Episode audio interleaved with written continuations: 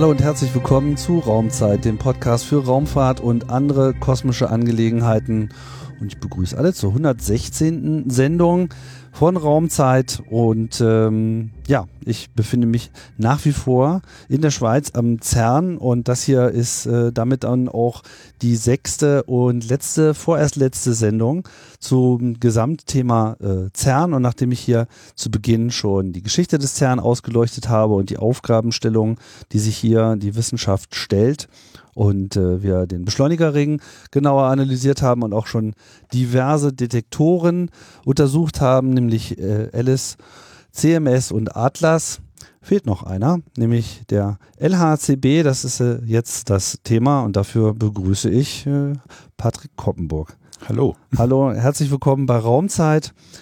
Ja, ähm, Patrick, du bist ähm, Operations äh, Coordinator und Physics Coordinator. Das heißt, du koordinierst sowohl die Organisation als auch die Physik, die ge gehorcht sozusagen deinen Regeln, wenn ich das hier richtig interpretiere. Äh, das habe ich gemacht. Ich war Operations Coordinator. Da habe ich mich darum gekümmert, dass die Daten vom Detektor bis zum Endbenutzer, das sind die Doktoranden meistens, mhm. die dann die Analysen machen, dass die da richtig kommen und rechtzeitig und dass alles gut läuft und wir auf dem Weg nichts verlieren. Und dann wurde ich Physics Coordinator und äh, da setzt man Prioritäten auf, äh, was wird, welche Analysen kommen zuerst dran, mhm. welche Dissertationen von diesen äh, Doktoranden werden dann äh, auch zu, zu Publikationen von der, vom ganzen Experiment. Mhm. Und jetzt inzwischen koordiniere ich das Analyseprogramm, also ich bin im Software wir, wir, schreiben das Analyseprogramm völlig neu für den Endbenutzer, mhm. für die letzten Daten, die wir jetzt äh, so langsam bekommen vom, äh, vom LAC. Wir haben den Detektor völlig umgebaut und dann müssen wir natürlich auch das Software völlig umbauen. Okay, ja, auch über die Software können wir vielleicht mal ein bisschen ausführlicher äh, reden. Das hatten wir bisher hier noch nicht so im Fokus. Ähm, ja, es würde mir natürlich erstmal interessieren, äh, wie du überhaupt zu dem Thema gekommen bist, wie du deinen Einstieg in die Wissenschaft äh, gefunden hast und letzten Endes am CERN gelandet bist. Äh, ich habe in Lausanne, nicht weit von hier, mhm. Physik studiert. Andere Seite vom See sozusagen? Ja, so, so ungefähr. So, am Anfang war ich, äh, war ich mehr für Astronomie interessiert mhm. und da habe ich äh, äh, und darum habe ich mich eher in der in die Uni eingeschrieben und nicht in der Technische äh, Hochschule, die auf der anderen Seite von der Straße liegt. Denn die Astronomie war an der Uni und äh, aber dann waren die, die Vorlesungen ziemlich langweilig von den Astronomen. Die haben, die haben uns wahrscheinlich die falschen geschickt, mhm. denn, äh, denn äh, zum Beispiel der Major, der, der Nobelpreisträger, der wäre, der wäre auch einer davon gewesen. Der hat in, in Genf unterrichtet. Das, das, ist die gleiche Gruppe, aber die entscheiden, wer, wer geht nach Lausanne, wer geht nach Genf. Mhm. Und äh, irgendwann habe ich mich, äh, habe ich dann entdeckt, dass äh, Teilchenphysik ganz interessant ist. Ich wusste eigentlich als Erstjahrstudent überhaupt nichts über CERN. Das war überhaupt kein Bist Thema. Hier aus dieser Region auch? Obwohl ich 60 Kilometer vom CERN entfernt gewohnt habe. Das war überhaupt kein Thema als äh, äh, in der Schule. Und äh, da lief auch nicht viel zu der Zeit. Von welchem Zeitraum reden das, wir dann? Da, da, sind wir in den 90er Jahren. Ja gut, da war, da war LEP am Nee, das war vor den 90er. Also das war, das war gerade äh, als Lab startete. Und irgendwie habe ich, das, äh, hab ich das verpasst und äh, CERN habe ich dann entdeckt als äh, Physikstudent. Also ich war nicht von, von der Teilchen, vom Teilchenphysik angezogen, mhm. und, äh, sondern von der Astronomie. Und dann bin ich zur Teilchenphysik und da war das neue, gerade neue Experiment, das, das neue Projekt, das wir starteten, war LACB. Also das, da habe ich meine als Doktorand 19 96 angefangen. Das war dann zwölf Jahre bevor das Experiment überhaupt äh, die ersten Daten bekam. Äh, wir waren da am äh, Optimieren und äh, tüfteln, welche Detektoren, wie, wie wir den Detektor bauen mhm. und äh, simulieren, alle, alles Mögliche. Äh, ich war einer von den ersten Doktoranden auf, auf diesem Experiment. Habe natürlich überhaupt keine Daten gesehen. Darum bin ich dann nach dem na, nach mein, meiner Dissertation bin ich dann äh, so schnell wie möglich weg nach Japan zum Bell-Experiment, das ähnliche Physik macht.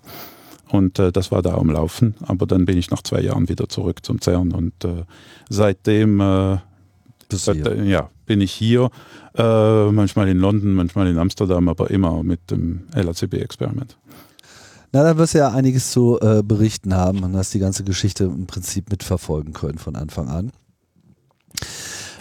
Jetzt haben wir ja, äh, das kam jetzt hier in den letzten Sendungen natürlich klar durch und ich habe es ja auch schon erwähnt, ähm, wir sind am CERN, wir haben hier diese Beschleunigungsringe, diese ganze Kaskade, diese Kette von einzelnen Beschleunigern, die sich gegenseitig die Teilchen hinein beschleunigen und jeder Ring gibt immer wieder was dazu. Und der große Ring, der LHC, der Large Hadron Collider, der äh, hat eben diese Besonderheit, dass er eben, also hat viele Besonderheiten, aber unter anderem halt die, dass eben diese vier großen Detektorsysteme, die vollständig unabhängig voneinander arbeiten, äh, da sind und während CMS und Atlas eben eine ja, mehr so ein Pärchen sind, um sozusagen sich gegenseitig äh, kontrollieren zu können für so die Hauptaufgaben, die man beim Design des LAC gesehen hat. Ist äh, Alice halt sozusagen nochmal äh, nebenan und äh, schaut auf die Bleikerne, die dort äh, vorbeifliegen. Und ähm, jetzt gibt es halt noch diesen vierten, den LHCb, der halt so den Large Hadron Collider nochmal so im Namen äh, mhm. trägt, plus das kleine b. Und was macht jetzt dieses b und warum braucht es diesen LHCb-Detektor? Was ist das Ziel dieses Detektors? Warum wurde der überhaupt noch mit dazu gebaut? Was will man hier herausfinden? Ja, also die zwei großen, Atlas und CMS, die äh suchen äh, neue Teilchen. Die, haben, die wurden optimiert, dass die den Higgs finden können. Das haben sie auch gemacht. Jetzt suchen sie auch äh, nach anderen Teilchen. Wir haben da eine, ein anderes Programm. Wir studieren CP-Verletzung. Das ist der Unterschied zwischen Materie und Antimaterie. Und für die Leute, die das Podcast folgen, werden ja wohl wissen, dass, im, äh, dass wir da ein Problem haben in der Kosmologie, dass wir ein Universum haben, das aus Materie weiß, ist. Ich weiß nicht, ob das alle wissen. Also erzähl ja. mal, was das Problem ist. Das Problem ist, wir haben ein Universum aus Materie, aus Atomen. Und äh, Antiatomen, äh, Antimaterie, das sind die gleiche. Dasselbe, das, dasselbe andersrum. andersrum mit einer anderen elektrischen Ladung. Und äh, das, das gibt es auch, das kann man produzieren, aber es, man findet es in der Natur nicht. Und dann äh, muss man dann erklären, wie es möglich war am Anfang, am, im Big Bang, dass, äh, dass diese ganze Energie, die da war, die äh, sich normalerweise von den physikalischen Gesetzen in eine Hälfte in Materie und die andere Hälfte in, in Antimaterie formen sollten, wo, das, das dann nur Materie produziert hat. Und das geht. Da hat äh, Sakharov, der Nobelpreis, äh, Friedensnobelpreisträger, aber auch Physiker, hat erklärt, was man genau braucht. Und ein von den drei Ingre äh, Ingredienten ist, das, ist diese CP-Verletzung. Das heißt, man braucht fundamentale Unterschiede in, de, in den physikalischen Gesetzen zwischen Materie und Antimaterie. Das heißt, ein Prozess, das in der Materie passiert, würde in der Antimaterie leicht anders passieren. Mhm. Das gibt's, das haben wir vor über 50 Jahren wurde das entdeckt. Das war ein bisschen eine Überraschung. Denn das dass es einen Unterschied gibt. Dass es einen Unterschied gibt, mhm. denn da zuerst dachte man also, nee, die, die, die Physik ist völlig symmetrisch äh, äh, zwischen Materie und Antimaterie. Dann wurde entdeckt, dass das nicht der Fall ist. Äh, die, die schwache Wechselwirkung äh, äh, sieht da Unterschiede. Aber diese Unterschiede, die hat man gemessen und die sind viel zu klein. Um relevant sein zu können. Ja, also damit kann man nicht erklären, warum wir in, überhaupt da sind. Aber was für Unterschiede hat man denn gefunden? Also was, was ist denn anders? Ja, was, was anders ist, das sind die äh, Unterschiede, die wir, die wir messen. Wir nehmen äh, Teilchen äh, bei uns, äh, wir, wir wir sind am besten mit B-Mesonen, da kommt das B her. Mhm. Das sind äh, Teilchen, wo in denen ein B-Quark ist. Es gibt sechs Quarks, die zwei leichtesten machen die Protonen und Neutronen, von, äh, die, wir, die wir alle kennen. Und dann hat es noch äh, vier, die schwerer sind. Äh, Strange, Charm, Beauty und Top. Und äh, äh, wir sind optimiert für das Beauty, denn das ist der, das ist der Quark, wo die äh, CP-Verletzung am stärksten ist. Wann wurde denn aus dem B-Quark, was ja ursprünglich eigentlich Bottom-Quark heißt ja. und auch äh, so noch dokumentiert ist. Äh, das Beauty, ist das jetzt sozusagen da, da, die Korrektur einer schlechten Namensgebung? da, das ist äh, ein lustig vom soziologischen Punkt. Wir nennen das Beauty, wir nennen uns selber LAC Beauty. Mhm. Äh, Atlas und CMS, die würden von Bottom reden. Mhm. Äh, als die Quarks benannt wurde, da gab es die zwei Möglichkeiten für das letzte Pärchen, Top und Bottom oder Truth und Beauty. Niemand redet von Truth. Also das, das, das T-Quark, das ist klar Top, aber bei die äh, die Physiker, die sich um das, äh, um die das B-Quark studieren, die nennen es Beauty, die meisten. Die, die es benutzen, um was anderes zu machen, typisch bei Atlas und CMS, die werden es eher Bottom nennen. Also bei uns ist es eher Beauty und ich werde wahrscheinlich Beauty sagen, aber äh, ist, im Grunde genommen ist es egal. Okay. zwei, zwei Namen für dasselbe Ding. Also mit der Namensgebung in der Wissenschaft, also speziell ja. in der Physik, ist schon ein Problem. Ne? Ja, also, ja, ja, ja. Da müsste man mal was machen. Okay, im Zweifelsfall sagen wir einfach nur B. Dieses Standardmodell ist ja schwierig zu äh, verstehen, so oder generell dieser ganze Teilchen äh, zu. Also was heißt schwierig zu verstehen? Man kann sich das natürlich irgendwie anschauen und dann hat man irgendwie in etwa eine Vorstellung, die ganze Mathematik nachzuvollziehen. Glaube ich, entzieht sich äh, den meisten Leuten, die jetzt nicht äh, Physik studiert haben. Aber ich glaube, es äh, generell ganz gut, das halt irgendwie immer so ein bisschen einsortieren zu können. Haben wir hier in den letzten Sendungen ja auch schon äh, probiert, aber Vielleicht kann man, würde ich auch gerne nochmal von dir mal so hören, deine Meinung, dieses Ding mit diesen Generationen. Also im Standardmodell haben wir ja erstmal so zwei grundsätzliche Aufspaltungen, dass man die Leptonen, also wo die Elektronen dazugehören und äh, die, ähm, Hadronen äh, sozusagen voneinander äh, trennt und Hadronen sind halt die Quarks vor allem. Und all diese beiden Dinge gibt es halt so in so einer dreifachen Ausführung. Das heißt, man hat festgestellt, okay, es gibt Quarks und es gibt irgendwie Leptonen und irgendwie gibt es die aber mehrfach in verschiedenen Massen. Also dasselbe, was sich exakt genauso verhält, bloß ist es auf einmal schwerer und zwar extrem viel schwerer und dann nochmal extrem viel äh, schwerer. Gibt es denn schon irgendeine Erklärung, dafür, warum das so ist?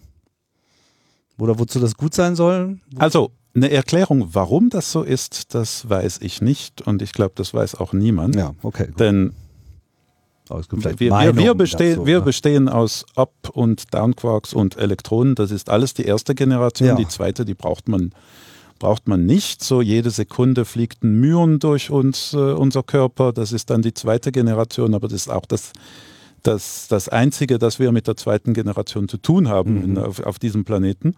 Die alles andere muss man in Beschleuniger produzieren und, äh, und studieren. Äh, wozu das gut ist, das wissen wir, denn äh, es wurde 1973 äh, von Kobayashi und Maskawa, die hatten da die, diese komische Idee, dass äh, um dass man im Standardmodell überhaupt CP-Verletzung haben kann, also diesen Unterschied zwischen Quarks und Antiquarks, muss es drei Generationen haben. Mhm. Da, am, am, Anfang, die, die haben das postuliert 1973, da war der, äh, da, da kannte man drei Quarks, war gar nicht sicher, ob das überhaupt Quarks sind oder ob das nur so ein mathematisches Modell ist. Und das, das vierte Quark, Charm, also in, immer noch in der zweiten Generation, das wurde dann ein Jahr später entdeckt. Aber irgendwie wussten die schon über das Charmquark und haben dann gedacht, ja, kann man CP-Verletzung mit vier Quarks überhaupt machen? Und nein, das verschwindet immer aus den äh, Gleichungen raus. Man muss diese dritte Generation haben und dann gibt es etwas, was man nicht mehr rauskriegt. Und, äh, und äh, dass dann das, äh, die, die ganzen Unterschiede, die wir kennen zwischen äh, zwischen Materie und Antimaterie. Das, äh, das, das, das, diese einzige Zahl erklärt alle, alle unsere Messungen. Okay. Was heißt denn jetzt CP-Verletzung? Was ist denn das C und das P? Also was wird denn da verletzt? Und ist das eine goldene Regel oder ja. ein Gesetz? Wir reden von Verletzungen jedes Mal, wenn wir, wenn, wenn wir der Meinung sind, dass, dass es eine Symmetrie gibt, die, die, die universal sein sollte und dann merken wir, dass das nicht stimmt. Also das, das eigentlich sind wir verletzt. Mhm. Äh, das, äh, das, C, das ist für Charge, also alle elektrische Ladungen werden, äh, werden äh, verkehrt. Also mhm. die Elektronen werden positiv und die Protonen werden negativ. Das ist einfach. Mhm. Das P, das ist Parität, das ist die Welt, wie man sie in einem Spiegel sieht. Und das, das brauchen wir, weil man, man wusste schon lang, dass, äh, dass diese Spiegelreflexion, der, dass es da einen Unterschied gibt, gibt zwischen äh, in, in der äh, schwachen Wechselwirkung, also in den typischen, typischen Beta-Zerfällen von, von Atomen. Äh, wenn man kann, man kann in, wenn man sich so einen Beta-Zerfall anschaut und dann ein Spiegelbild, dann kann man wissen, welches das Spiegelbild ist. Das kann man normalerweise in der Physik nicht. Wenn ich ein Billardspiel anschaue und das im Spiegel ansehen, dann habe ich überhaupt keine Ahnung, was jetzt äh, welches jetzt im Spiegel ist. Was ist das Original? Ja, was, ist das Original? Ja, Ach so. Ja. Aber das geht mit Anti, bei Antimaterie geht das. Ja, das geht mit das geht mit, äh, äh, mit den äh, Beta-Zerfällen, also mit, äh, mit Radioaktivität. Da sieht man es gut zwischen äh, Materie und Materie im Spiegel. Da habe ich dann einen großen Unterschied. Und dann, aber wenn ich jetzt, aber jetzt wird es ein Gedankenexperiment, wenn ich jetzt ein Antiatom habe und schaue, wie er radioaktiv zerfällt, und das schaue ich mir dann im Spiegel an, dann kann ich das jetzt nicht mehr von äh, von einem äh, normalen Materiezerfall äh, unterscheiden. Das ist C und P gleichzeitig. Und das ist der Weg von Materie zu Antimaterie eigentlich. Antimaterie sind alle Ladungen umgekehrt, aber es auch rechts und links sind auch, für, äh, auch ausgetauscht.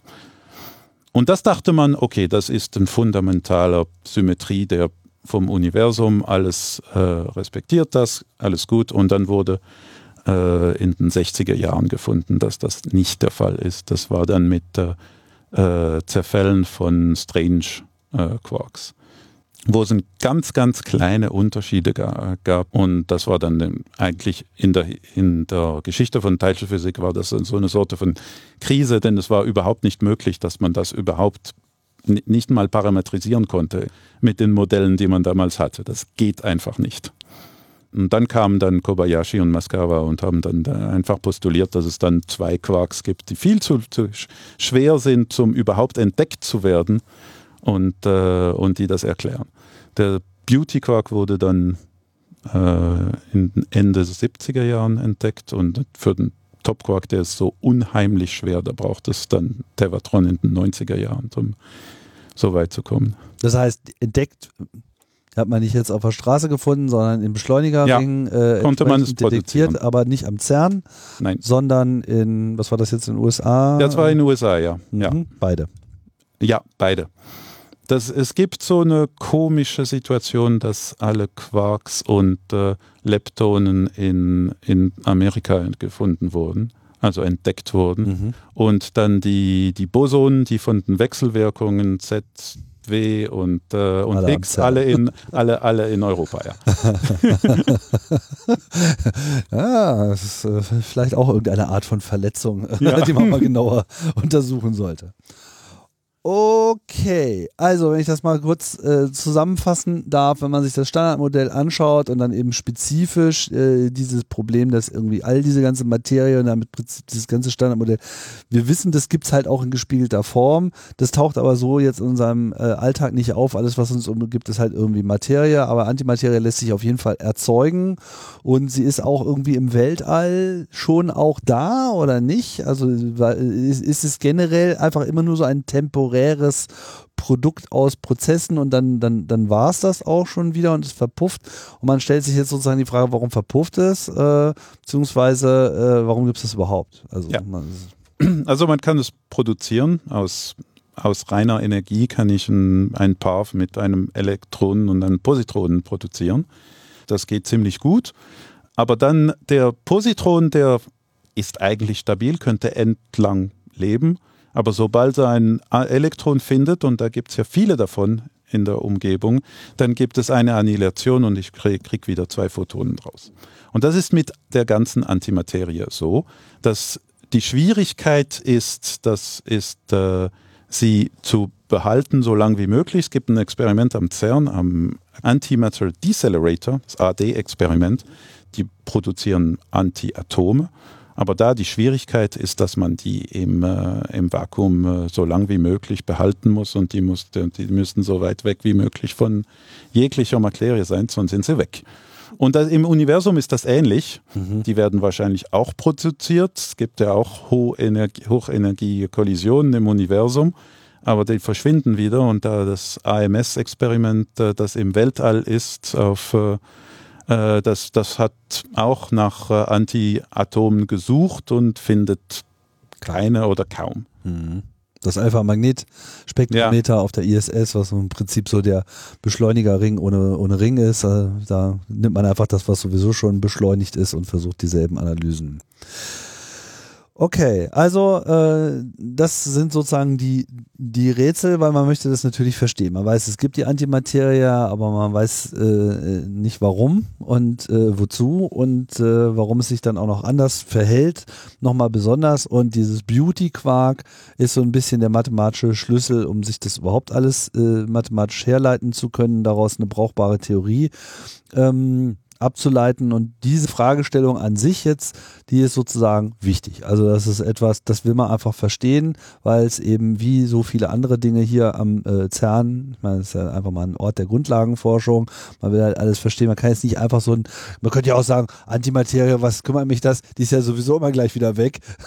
so betrifft mich ja nicht groß.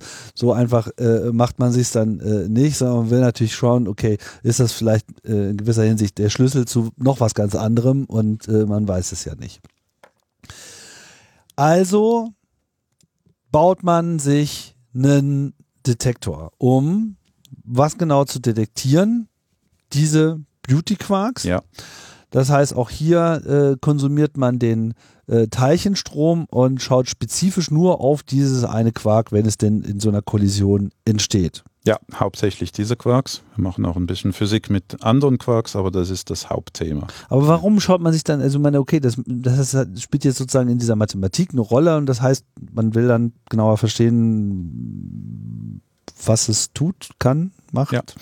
Da, da schaut man sich die Teilchen an, die, äh, in denen ein B-Quark ist. Denn B-Quarks kann man nicht allein produzieren. Das ist das das, das Hauptproblem. Es wäre wär fantastisch, wenn man es direkt studieren können, aber das, das, das, äh, die Quarks, die sind immer in Pärchen oder in, äh, in Dreiergruppen wie Protonen und Neutronen. Also mhm. schauen wir uns die Teilchen an, wo, äh, in denen es einen B-Quark hat und dann noch andere Quarks. Und diese B-Quarks, die leben ziemlich kurz, so, so ein Millionstel von Millionstel Sekunden. Wir sind in 10 hoch minus 12 und dann, äh, und dann zerfallen sie und wir schauen uns an, wie sie zerfallen. Und spezifisch schauen wir uns an, ob die B-Quarks und die Anti-B-Quarks äh, ähnlich äh, zerfallen und ähnlich oft. Und das ist eigentlich die, der Schlüssel zum herauszufinden, äh, wie viel CP-Verletzung es hat in, äh, in den Experimenten, die wir machen. Wir haben da eine ganze große Liste von Zerfallsmöglichkeiten, die wir uns anschauen. Und äh, dann messen wir den Unterschied zwischen B-Quarks und Anti-B-Quarks und versuchen zu verstehen, wo die, äh, wo, woher diese Unterschiede kommen und besonders, ob die äh, mit der Vorhersagen vom Standardmodell passen oder nicht. Und bis jetzt passen sie. Das ist natürlich nicht das, was ich gehofft habe. Aber es passt ganz gut. Ja. Das heißt, dass diese, diese einzige Zahl von Kobayashi und Maskawa das alles erklärt. Und das heißt, das Problem haben wir immer noch mit der, mit der Antimaterie vom, äh, vom Universum. Was wir gehofft hatten, ist, dass wir dann irgendwelche Unterschiede sehen und dass dann und dass es dann kleine Unterschiede zwischen der Vorhersage und der Messung gibt, die dann mit anderen Parametern und anderer Physik erklärt werden müssen. So, wie muss man denn dem Ganzen technisch auf äh, den Pelzrücken. Äh, also wenn man jetzt also ich meine, man muss ja jetzt erstmal eine Kollision her, also man muss eine Kollision beobachten, bei dem jetzt diese Beauty Quarks entstehen. Das tun sie wahrscheinlich mit einer bestimmten Wahrscheinlichkeit, äh, die vielleicht nicht so hoch ist, aber ausreichend, damit man halt auch nie was äh, sieht. Ähm, ähnelt jetzt sozusagen dieser Detektor den äh, anderen oder muss man hier aus irgendwelchen Gründen ganz anders herangehen? Ja, wir gehen ganz anders heran. Aus mehreren Gründen, aber der Hauptgrund ist, dass der B-Quark ziemlich leicht ist. Wir reden da von 5 GeV, das ist fünfmal eine Protonenmasse. Der Higgs ist auf 125. Und das ist ein großer Unterschied in so einer Kollision von Protonen. Äh, wenn man ein, ein schweres Teilchen produziert, dann kann es überall hingehen, in all, alle mögliche Richtungen. Mhm.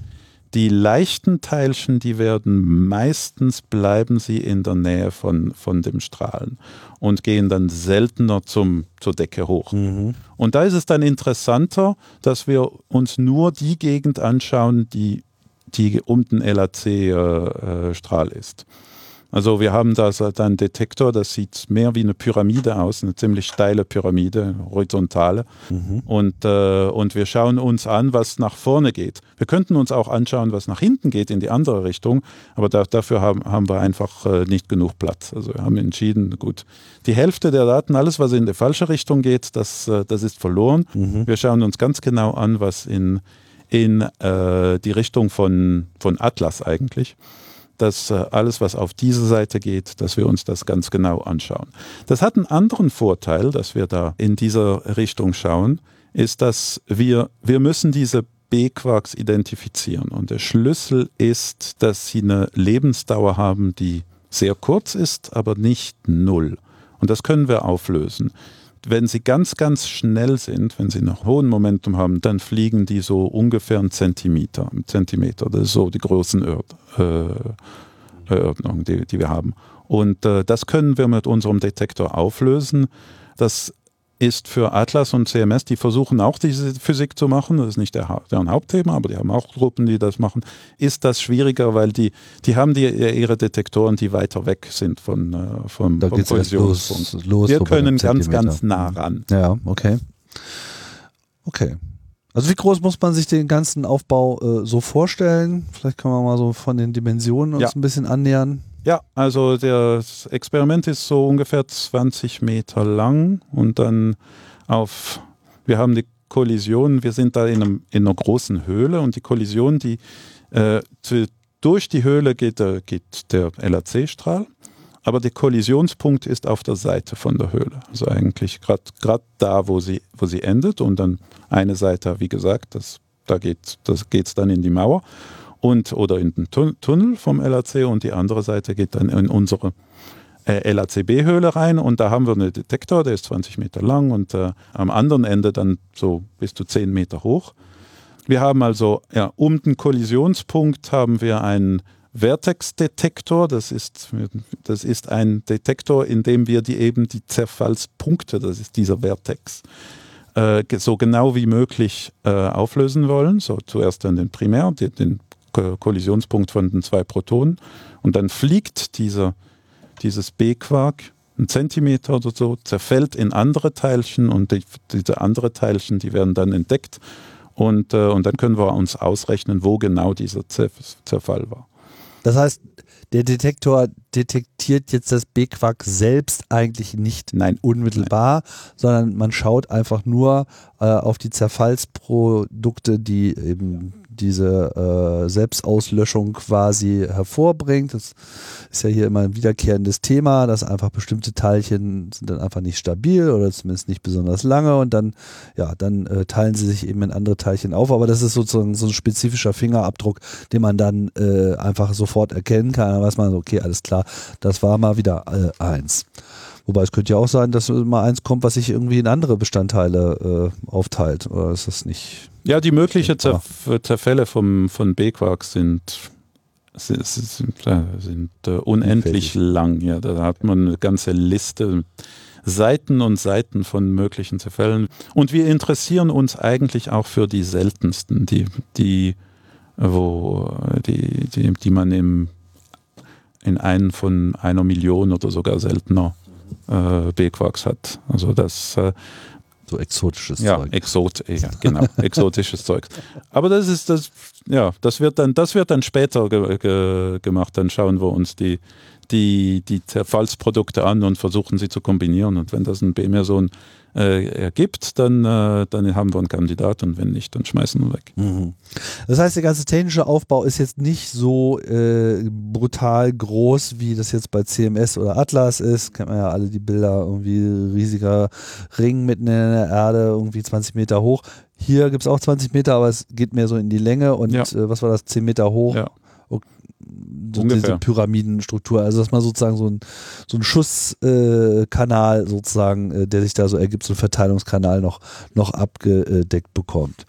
Und ist dann aber die Detektortechnik jetzt selber, die diese Teilchen registriert, ist die dann wiederum vergleichbar mit dem, was in den anderen Detektoren gemacht wird? Kommen Ja, auch das diese ist Siliziumfolien und so weiter zum Das, Einsatz? das, ist, das ist sehr ähnlich, denn das ist, das ist von der Physik definiert. Wir brauchen, wir, wir müssen, äh, wir, wir müssen die, diese Teilchen finden, wir müssen ihr, ihre, ihren Momentum messen, das heißt, wir brauchen ein magnetisches Feld und dann brauchen wir äh, Detektoren da drin, die die, die, die, äh, die, die Spuren, die, die, die sie hinterlassen, messen. Und dann gibt es eine, eine Serie von, äh, von Detektoren, die dann teilchenspezifisch sind. Zuerst der elektromagnetische Kalorimeter, das ist für Elektronen und Photonen. Und na, nachdem hat es dann keine Elektronen und Photonen mehr, denn die haben, die, die, die, die, haben- äh, sich da drin aufgelöst und dann kommen dann die Hadronen, äh, Kauen und Pion, das sind die, die leichten Teilchen mit Quarks, mit leichten Quarks. Und dann am Ende haben wir die Myonen. Und diese Reihenfolge ist in allen Detektoren dieselbe.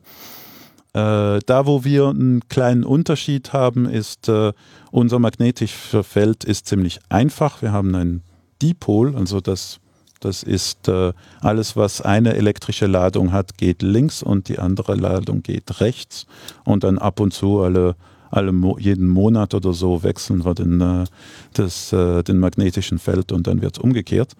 Und, äh, und dann haben wir noch äh, Cherenkov-Detektoren, die mit denen wir die Teilchen gut unterscheiden können, denn da messen wir eigentlich deren Masse. Also da können wir Pionen und, und Kaonen und von Protonen unterscheiden. Die, die sind für, für die meisten Detektoren, Atlas und CMS, sehen die absolut identisch aus.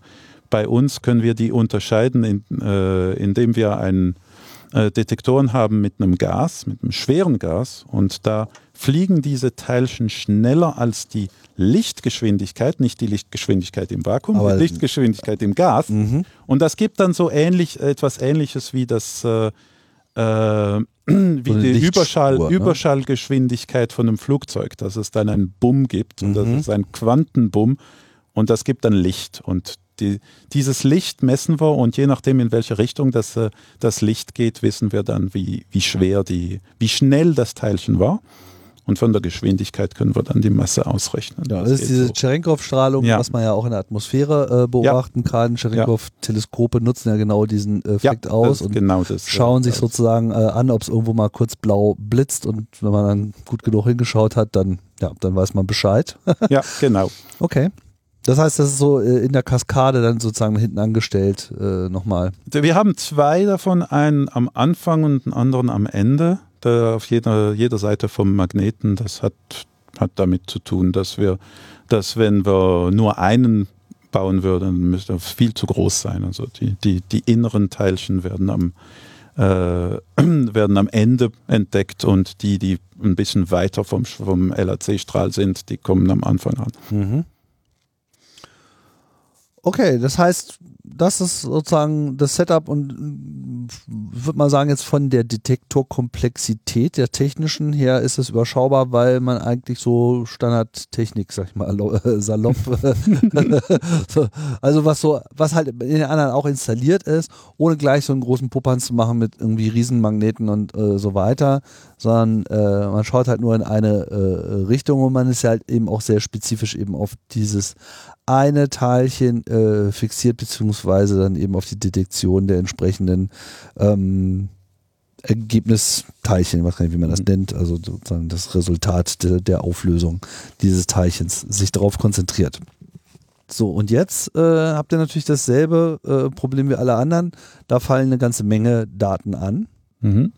Und jetzt muss man ja gucken, was ist davon äh, relevant und was ist äh, nicht relevant. Also welche Mengen an Kollisionen wird letzten Endes beobachtet?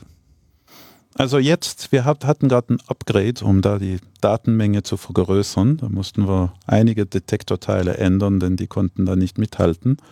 Und äh, jetzt schreiben wir so ungefähr 10 Kilohertz, also 10.000 Kollisionen pro Sekunde von den ursprünglich 30 Millionen. Also das ist noch immer, immerhin großen Faktor, den wir raus, rausschmeißen. Aber das ist viel besser als das, was wir vorhin hatten. Da waren wir so 1000, 1000 bis 2000 äh, Kollisionen. Mhm.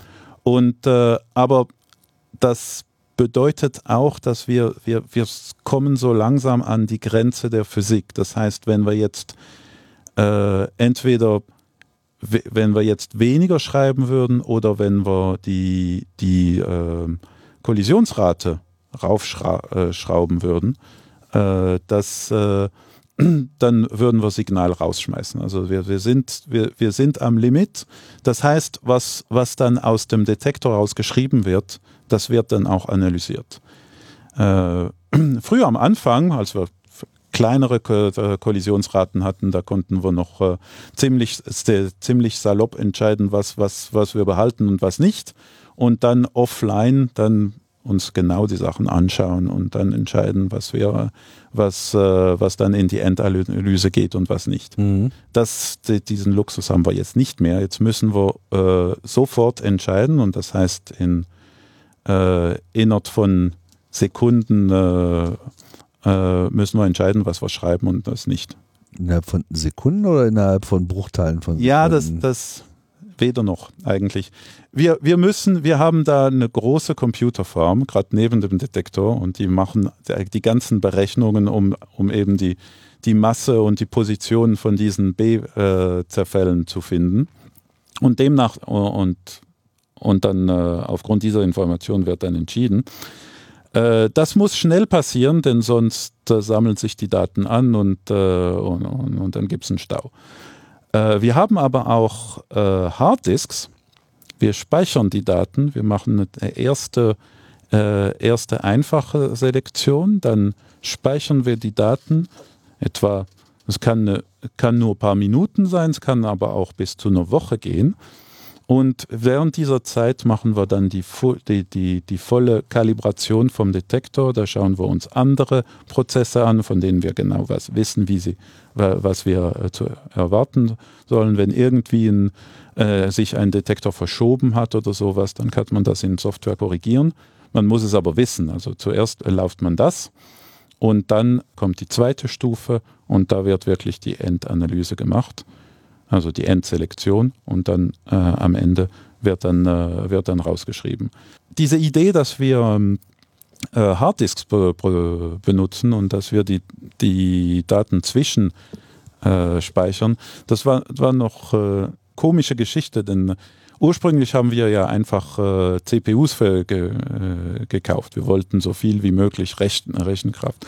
Und wenn man das bestellt bei bei den großen äh, Compu äh, Computerfirmen, dann äh, ist es dann kommt immer ein Harddisk mit, obwohl wir die gar nicht brauchen. Das ist ja nicht ein echter Computer, wo wir etwa, äh, etwas speichern müssen. Und äh, die rausschrauben, das wäre eine riesengroße Arbeit gewesen. Also haben wir einfach, einfach drin gelassen und irgendwann kam dann die Idee, ja, warum brauchen wir die nicht? Könnten wir sie nicht brauchen, um irgendwelche Daten äh, zwischenzuspeichern, damit wir dann auch diese diese Selektion laufen lassen, während überhaupt keine äh, Kollisionen äh, passieren im, im LRC. Der LRC läuft so, so 10, 20 Prozent der Zeit und während der, dem Rest der Zeit passiert nicht viel und da, da kann man diese Computer aber immer noch brauchen.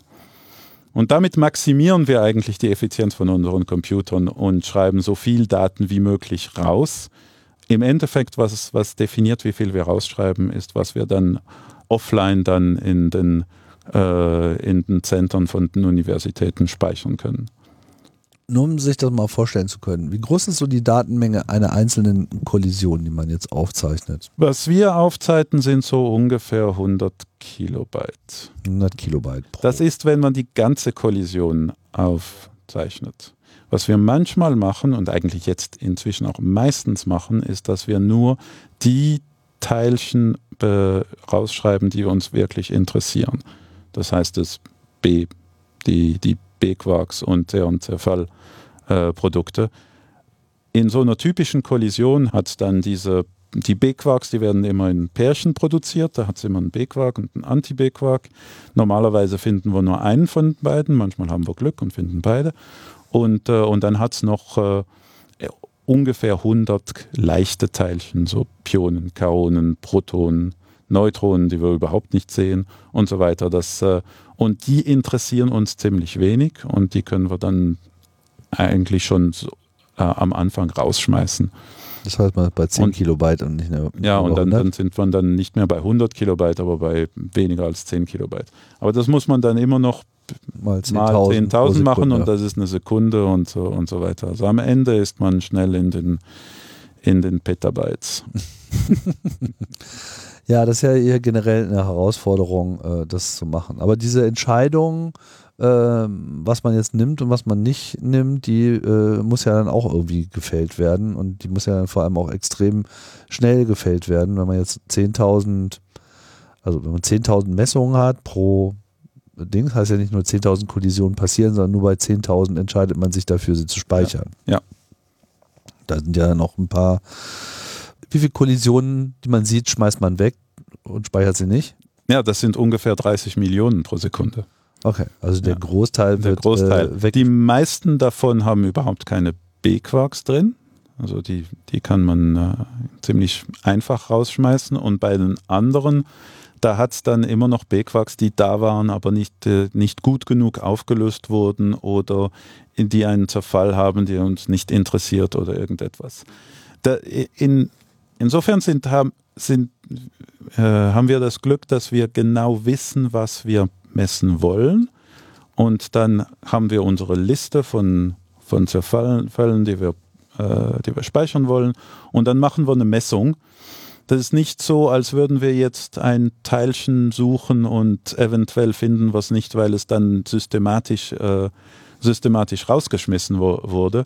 Wir wissen, was wir, was wir messen und äh, äh wir wissen, welche, welche Zerfälle wir äh, behalten wollen und dann messen wir einfach, wie viel davon wir, wir hatten und besonders wie viel von B-Quarks und wie viel von Anti-B-Quarks. So, ähm, das heißt, jetzt sammelt man so diese ganzen Daten und dann schaut man sich das danach äh, an. Das war es dann eigentlich auch schon. ähm, also was ist da noch mehr Magie äh, jetzt sozusagen am äh, Start oder ist das dann quasi schon das Endergebnis? Also wie, wie, viel nimmt dann die Analyse dieser Daten äh, ein?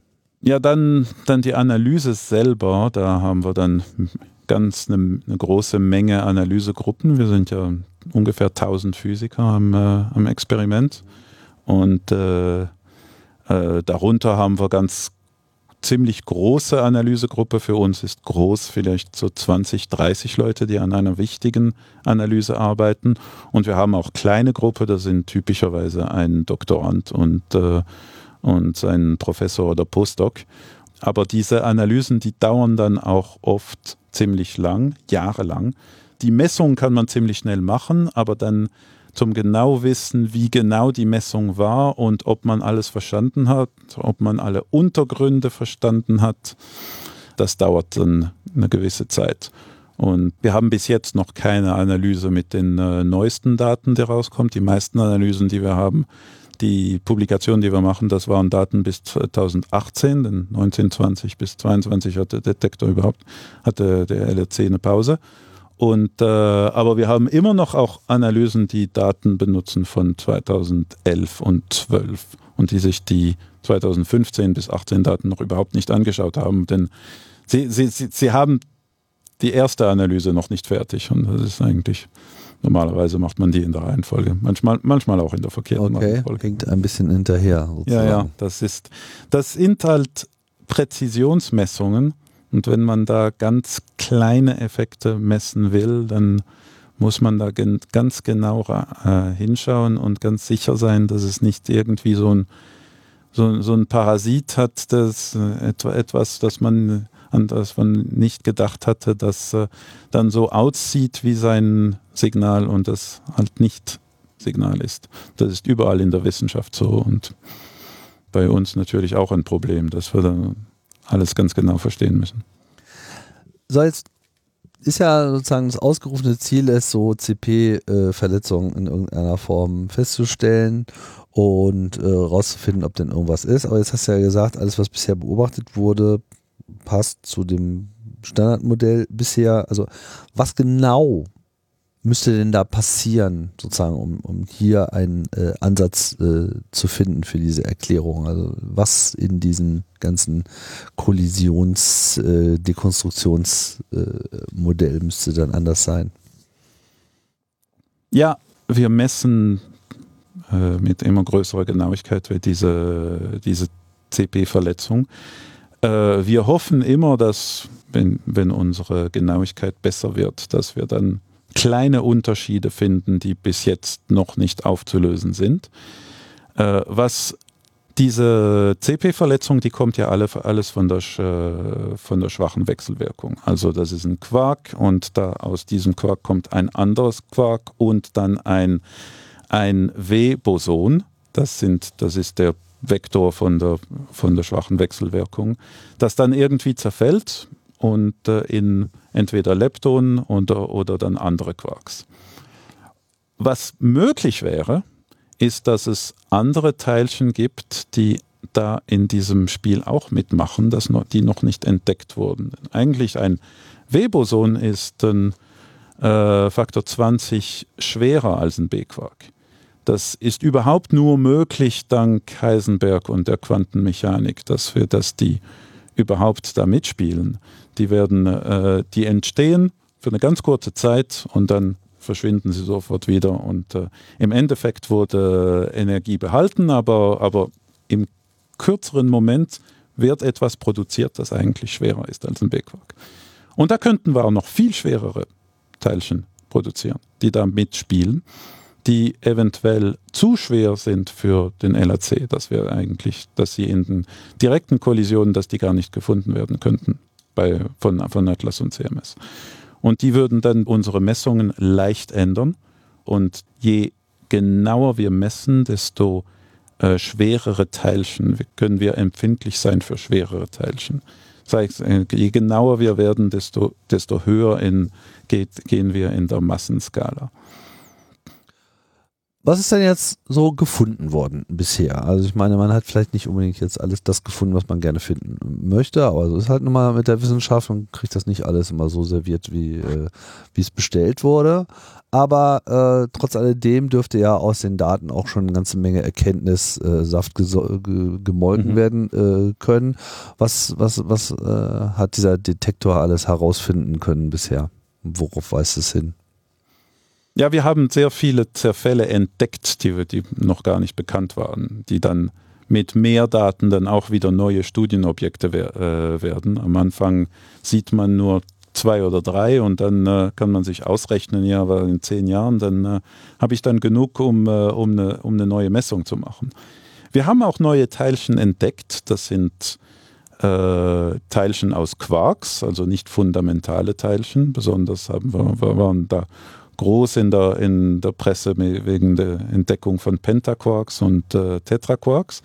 Das ist eigentlich etwas, das wir gar nicht wirklich auf dem wissenschaftlichen Programm hatten. Das ist nur, das äh, kam nur äh, aus den Daten raus. Aus übrigens einer dieser CP-Verletzung-Analyse. Da haben wir mhm. uns genau äh, die Daten genau hin angeschaut, nicht verstanden, was da passiert in diesen Daten und da war dann ein Untergrund, war dann, ein, war dann dieser Pentaquark, das, äh, und, äh, und diesen Zerfall konnten wir nur modellieren, indem wir, indem wir einen Pentaquark äh, einbezogen haben. Penta ist 5. Penta ist 5, das sind äh, Objekte mit äh, vier Quarks und ein Antiquark. Und es gibt, wir haben auch Tetraquarks mit äh, zwei Quarks und zwei Antiquarks. Irgendwann werden wir vielleicht Gruppen von sechs finden. Das wäre dann, da hätten wir dann zwei Möglichkeiten, entweder drei und drei oder, oder gerade sechs Quark in, in einem Päckchen oder sechs Antiquarks. Das sind die Möglichkeiten, die es gibt. Was uns das sagt, das ist keine neue Physik, das ist, das erklärt uns, wie die starke Wechselwirkung, die QCD, Quantenchromodynamik, wie das funktioniert. Und äh, das ist das schwierige Thema im, in diesem, dieser ganzen Forschung, weil man da sehr schwierig, äh, sehr schlecht äh, Vorhersagen machen kann. Mhm. Also ich habe bisher das so verstanden, dass die Quarks eigentlich, und deswegen ja auch diese Analogie mit der Farbe, so in Dreierpärchen äh, daherkommen.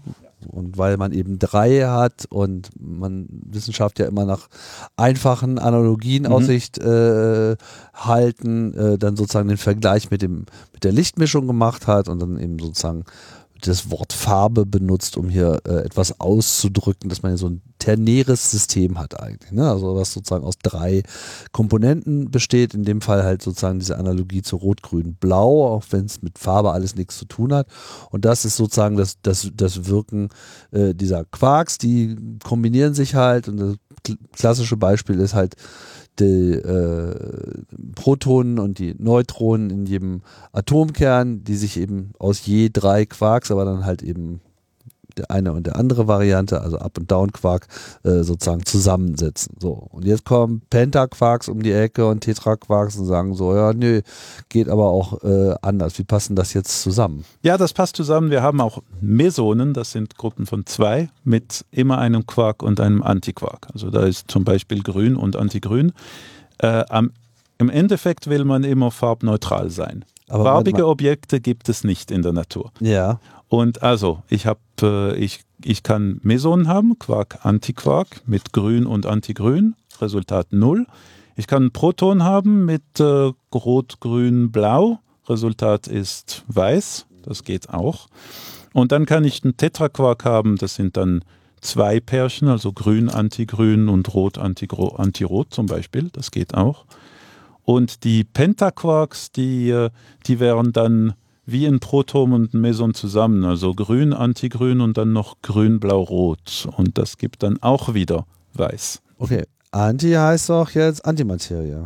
Ja, ich, ich habe da Antiquarks drin. Aber ich dachte, die sind immer gleich wieder weg, wenn sie da ja, sind. Das, die, die zerfallen sehr schnell. Okay, also es sind also sozusagen sehr vorübergehende Zustände, ja, die jetzt ja. im Rahmen dieser Kollision stattfinden. Es ist nicht so, dass jetzt auf einmal Fünfergruppen äh, nein, nein, hier nein, durch, durch nein. das Standardmodell marodieren und alles durcheinander bringen. Nein, nein, nein, nein. Also so diese, diese exotische Hadronen, wie man sie nennt, das sind die, die leben ganz, ganz kurze Zeiten, so 10 hoch minus 23 Sekunden. Ich glaube, den wir hatten einen, der, haben einen gefunden, der lebt 10 hoch minus 21. Das war dann schon Weltrekord in der, in, in der Lebensdauer, in der langen Lebensdauer. Nee, die, die, die verschwinden sofort, denn diese, diese zwei Quarks und Antiquarks, die drehen umeinander rum und irgendwann sehen sie, hey, da, da ist da, da ja jemand und dann pups, dann äh, dann gibt es eine Annihilation und die zerfallen in irgendetwas äh, Leichteres. Was kann denn jetzt sozusagen der Beitrag äh, sein aus diesen ähm, Messungen, die man im LACB nimmt, so für das äh, weitere Verständnis der Physik und in welche, welche der Theoriewelten, die gerade so verfolgt werden, reicht das alles noch mit äh, rein? So aus meiner Position auch ein bisschen schwer nachzuvollziehen. Ist wahrscheinlich generell ein bisschen schwer nachzuvollziehen, ja. aber ich habe auf jeden Fall mit zu kauen. Ja, also wir haben da müssen wir vielleicht mehrere Themen diskutieren. Zu, zu, zuerst mal diese das ganze Themengruppe über, über QCD. Diese, die, alle diese Teilchen, die wir entdecken äh, mit den Pentaquarks und Tetraquarks, aber auch, es gibt auch äh, Baryonen, also Dreierquarks, die wir entdeckt haben, äh, die erzählen uns etwas über QCD, über wie Quarks sich, Quarks äh, sich zusammenformen und welche Gruppen von Quarks überhaupt möglich sind, von der Natur aus erlaubt sind, auch wenn nur für sehr kurze Zeit, mhm. und welche nicht. Und da wir mit QCD keine keine Vorhersagen machen können, weil alle Rechnungen sind hoffnungslos, dann äh, also QCD Quantenchromodynamik, ja, also dieses Farbmodell, von dem dieses, wir gerade ja, gesprochen dieses haben. Farbenmodell, mit dem kann man sehr schnell, sehr schwierig äh, Vorhersagen machen.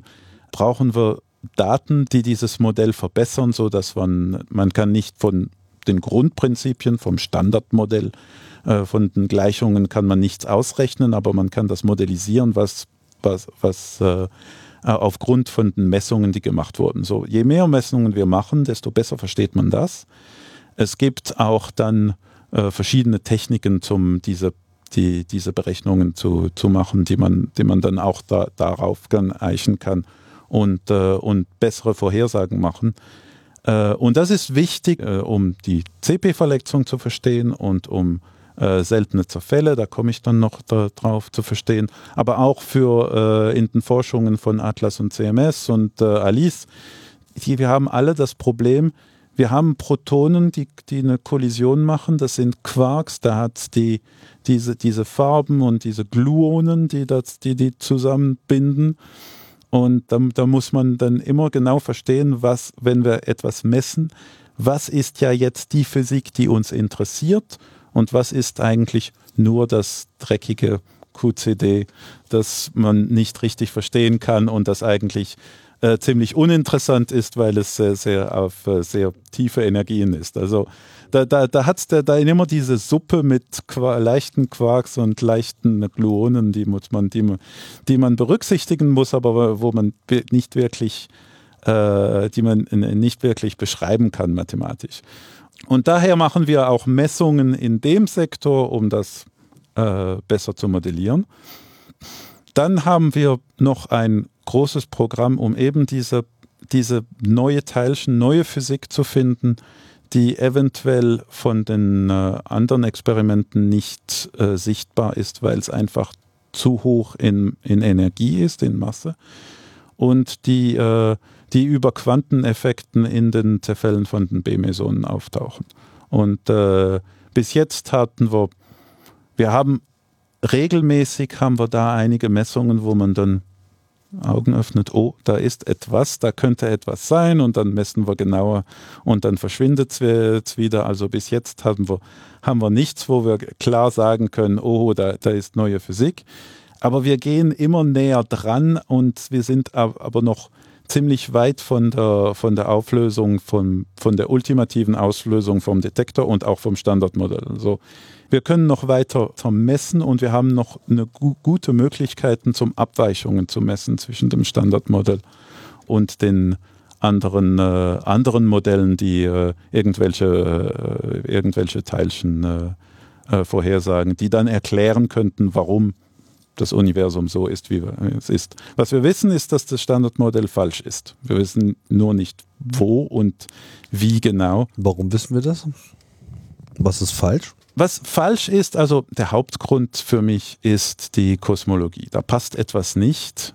Die CP-Verletzung ist nicht groß genug. Äh, einige Leute werden dunkle Materie sagen, das ist das, aber da, da, kann man, da kann man nicht ultimativ beweisen, dass das mit etwas mit dem Standardmodell zu tun hat, dass das wirklich Teilchen sind.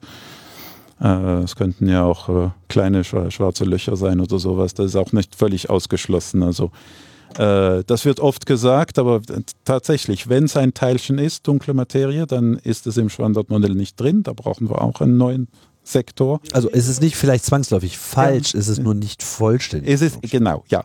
Es ist, wir sehen das immer als eine äh, eine Approximation auf äh, so, die sehr gut funktioniert für die Energien, die wir als Menschen produzieren können und studieren können. Wenn man denn unendlich hoch geht, dann weiß man, dass, dass es irgendwann mal zusammenfällt. Aber so weit sind wir noch nicht gekommen. Und das das ist das ähnlich wie die Gravitation von Newton. Das passt ganz gut. Gell? Bis für alles, was wir Menschen machen, geht es ganz gut. Und ist das nur, nur, wenn man so langsam GPS-Satelliten äh, um, um die Erde schießt, dass man merkt, äh, ah ja, jetzt brauche ich generelle Relativität, da funktioniert Newton nicht. Oder mehr. halt Planetenumlaufbahnen. Ja, genau so. so. Ja, genau. Präzession von, von Merkur und so weiter. Also das sind diese kleinen Effekte, die wir eben suchen zum Beweisen, dass da, da ist was. Meine, es ist faszinierend, weil meine, das jetzt alles sehr kom komplexe äh, Geschichte, so mit äh, all diesen ganzen Teilchen und wie sie interagieren und diese zahlreichen äh, Ebenen und was kann nun in, in, was verteilt werden. Aber im Prinzip, wenn man einen Strich drunter zieht, ist es halt so, diese ganze Detektion, diese ganze permanente Beobachten, höher auflösen, genauer hinschauen, Relevanz äh, erkennen und äh, die dann eben speichern, um sie später analysieren zu können. Also das, was der LACB-Detektor macht, was die anderen Detektoren natürlich im Prinzip genauso machen. Das ist alles so eine permanente Unterfütterung der allgemeinen Forschung und auch der Unterstützung oder eben auch vielleicht der, der, der Auslöschung bestimmter Theorien, die halt so im Raum stehen, die ja alle irgendwie so ein bisschen Kandidat zu sein scheinen für, okay, wir fixen jetzt das Standardmodell, äh, wir erklären halt auch noch das, was bisher nicht erklärt äh, wurde. Und da ist die Antimaterie sozusagen so ein äh, äh, Baustein, der irgendwie noch nicht so richtig äh, erklärt ist.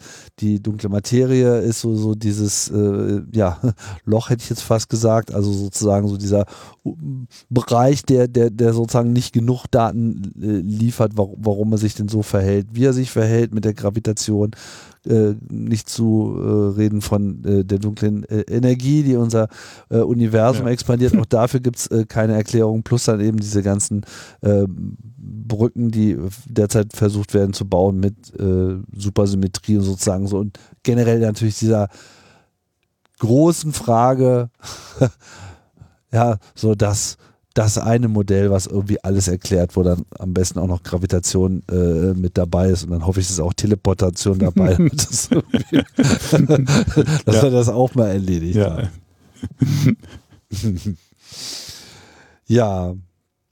Magst du noch zum Abschluss irgendwas äh, hinzufügen, was dir so wünscht oder worauf ihr, wo du drauf setzt?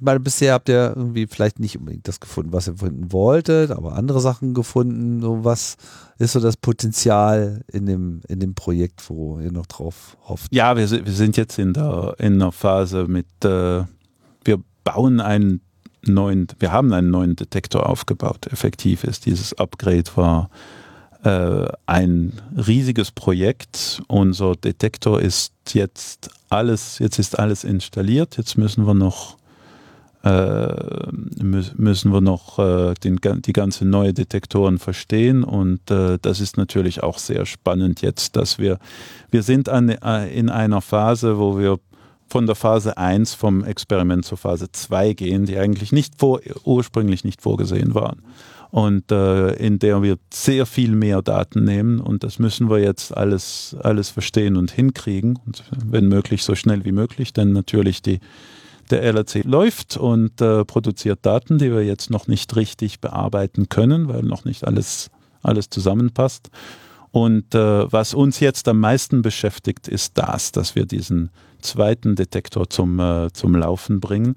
Und wenn das dann gemacht ist, dann äh, wer, werden wir eine Kollisionsrate von Faktor 5 höher haben als das, was wir früher, äh, früher hatten. Das ist vielleicht auch noch ein kleiner Unterschied, äh, man erläutern soll. Es ist ähnlich wie bei Alice. Wir, wir haben nicht die gleiche äh, Kollisionsrate wie Atlas und CMS. Wir schieben äh, die einen Strahl vom LAC ein bisschen weg, damit sie nicht frontal aufeinander kommen.